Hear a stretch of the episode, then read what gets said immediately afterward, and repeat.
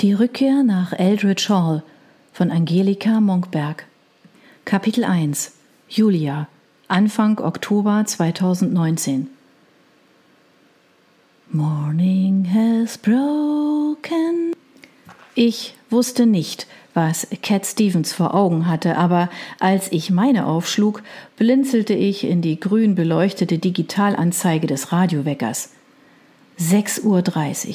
Draußen war es noch stockfinster und der Moderator musste natürlich sofort in den Song hineinquatschen, wer ihn alles gecovert hatte, dass es eigentlich ein irisches Weihnachtslied sei und der neue Text von einer zu ihrer Zeit bekannten englischen Dichterin stammte. Ich vergaß den Namen sofort wieder, und bei den ersten Tönen von Son of Jamaica hieb ich dann entnervt auf den Off-Knopf. Der Hit der Goombay Dance Band war fast so alt wie ich.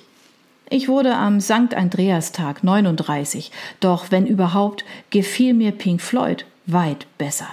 Es gab ein Foto im Album meiner Großmutter, das mich mit vier Jahren vor einer schrecklichen Tapete mit froschgrünem Rautenmuster zeigte, laut Another Brick in the Wall singend behauptete wenigstens die Bildunterschrift. Aber ich verband die Top Ten der 80er und 90er tatsächlich bis heute mit der Küche meiner Großmutter. Bei ihr lief auch jetzt in ihrem Zimmer in der Seniorenresidenz noch ständig das Radio, und in meiner Kindheit wäre ohne gar nichts gegangen. Gleichgültig, ob wir gemeinsam gekocht, im Garten Kräuter, Gemüse und Blumen geholt hatten oder ob sie mich und ein komplettes kalt-warmes Buffet für eine Hochzeitsfeier oder einen runden Geburtstag in ihren Pickup gepackt hatte und mit mir zu einem Kunden gefahren war. Immer hatte sie sofort ihren Lieblingssender eingeschaltet. Sie erkannte auch heute nach zwei Worten sämtliche Sprecher an der Stimme, wusste ihre Namen und lauschte mit Begeisterung ihren Kommentaren. Ich selbst mochte nach der ständigen Musikberieselung in Hotelfluren und Lifts eher Stille. Oder ich bildete mir das wenigstens ein, während ich mich schniefend aus dem Bett hiefte. Weichspülerpop linderte nachweislich Aggressionen, man fragt sich, warum diese Art Musik dann nicht auch in den Küchen von Profis zum Einsatz kam. Ich konnte nicht behaupten, dass mir das Macho-Gehabe einiger Alpha-Tiere, die ich im Laufe der Jahre kennengelernt hatte, oder das schlechte Arbeitsklima in meinem neuen Job als Ernährungsberaterin in New Haven, Schottland, gerade fehlten. Draußen glühte der Morgen hinter den noch nachtschwarzen Bergen der Ranch auf. Es war herbstlich kühl. Die Außenthermometer behaupteten fünf Grad über Null. Dafür herrschte ausnahmsweise kein Nebel. Meine Kollegen hatten mich bemitleidet, als ich ihnen vor sechs Monaten erzählt hatte, dass ich zurückgehen wollte. Schottland, das hieße doch ständig schlechtes Wetter und damit Trübsinn. Das konnte ich nicht bestätigen. Mir setzte mehr die Muße zu. Ich war es auch nach einem halben Jahr noch nicht gewöhnt, dass ich nun in Ruhe dem brennenden Saum der Sonne dabei zusehen konnte, wie er sich langsam aus der Nacht über der Ranch hinter New Haven erhob.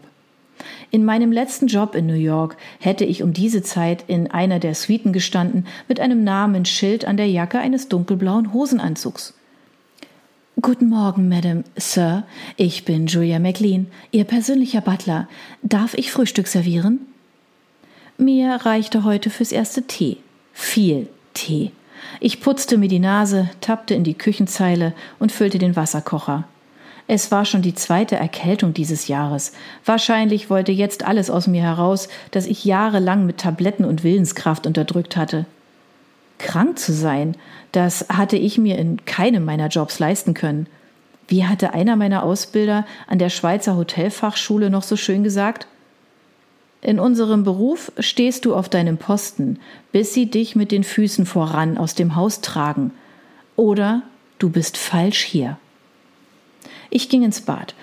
Gott, ich sah wirklich ziemlich fertig aus. Kein Wunder, dass mich meine neue Chefin gestern mit dem strengen Befehl zum Arzt zu gehen nach Hause geschickt hatte. Schon dich ein paar Tage um Himmels willen, nicht dass daraus noch eine Lungenentzündung wird. Ein Schelm, wer Schlechtes bei dem Rat dachte. Ich wurde pro Beratungsgespräch und abgeschlossenem Kochkurs bezahlt, aber die Gute hatte recht. Leichenblass mit dunklen Ringen unter den Augen, überzeugte ich niemanden von gesunder Ernährung. Hi, mein Name ist Julia McLean. Wir werden die nächsten drei Tage zusammen eine Menge Spaß haben, eine Reihe köstlicher Mahlzeiten aus der Vollwertküche zuzubereiten. Sie werden mit Ihrem Zertifikat, dass Sie an diesem Kurs teilgenommen haben, eine ganze Palette an Menüvorschlägen mit nach Hause nehmen, die Sie mühelos selbst nachkochen können.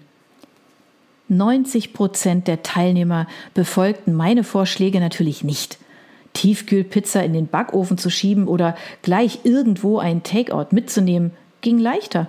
Kochen verlangte wie jedes Handwerk vor allem zwei Dinge Übung und Disziplin, weshalb ich die einmal eingestellte Wegzeit gestern auch ohne Not beibehalten hatte. Außerdem wäre ich ohnehin hochgeschreckt, mit Herzklopfen und dem deutlichen Gefühl, irgendwo zu spät zu kommen. Jahrelange Selbstprogrammierung löst sich nicht innerhalb von ein paar Monaten in Wohlgefallen aus. Ich verließ das Bad mit den rotbraunen Kacheln, die in den 70ern bestimmt der letzte Schrei gewesen waren, und zog mich an. Die Ausstattung war nicht mein Geschmack. Im Schlaf wie im Wohnzimmer nachgemachtes Chippendale vor unsäglichen Tapeten, in einem Raum braune, im anderen grüne Bambuszweige. Gleich würde Tarzan um die Ecke springen. Aber ich hatte schon schlimmer gewohnt. Das möblierte Apartment war sowieso nur eine Übergangslösung. Ich konnte mir noch nicht vorstellen, mich irgendwo wirklich niederzulassen. Ich hatte lediglich den Dauerstress satt. In meiner Branche war es ab einem bestimmten Level ziemlich egal, ob man in der Küche arbeitete, im Housekeeping, an der Rezeption oder als Butler. Nahezu jedes Hotel war knapp an Personal und das bedeutete für die, die einen Job hatten, Wechsel durch alle Posten und wenigstens phasenweise sieben Tage die Woche Dienst, oft mit 16, manchmal sogar 18 Stunden Schicht am Stück. Hatte man frei, lag man nur noch irgendwo platt herum. Mercer und Val, meine beiden letzten Assistenten, hatten behauptet, das mache nur eine Verrückte wie ich so lange mit. Aber sie hatten das in keiner Weise böse gemeint. Wir träumten alle den Traum vom eigenen Hotel, dem eigenen Restaurant. Ich wusste nur nach einem ausgedehnten Ausflug ins Controlling, dass es besser einer blieb. Draußen hellte sich langsam der Himmel auf, eine Schar Möwen zog kreischend landeinwärts. Wenn das Wetter hielt, wollte ich später einen Spaziergang zum Hafen machen. In meiner Kindheit hatten dort noch große Trawler ihren Fang angelandet, schon nicht mehr für die örtliche Fischfabrik, die war schon vor dem Krieg geschlossen worden. Und jetzt fuhren überhaupt nur noch einige hartnäckige alte Männer mit ihren Kuttern hinaus. Ich schaltete den brodelnden Wasserkocher aus und brühte schwarzen Tee auf.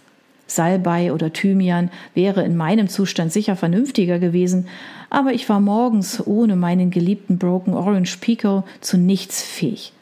Ich trank ihn immer englisch mit Vollmilch und einem Teelöffel Zucker pro Tasse auch wenn ich mit Begeisterung Vollwertkost kochte, vegetarisch und vegan und nicht nur um meinen Klienten zu beweisen, dass auch noch etwas anderes als Fastfood schmeckte, man musste es nicht übertreiben.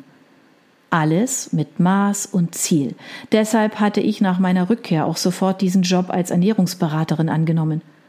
Finanziell war es ein Abstieg ich wusste allein in Schottland aktuell von mindestens vier High-End-Hotels, die händeringend Personal suchten. Jeder einzelne Personalchef in Edinburgh oder Aberdeen hätte mich mit meinen Referenzen ohne mit der Wimper zu zucken eingestellt. Aber ich ließ mich nicht noch einmal vom Stress auffressen. Damit war ich durch.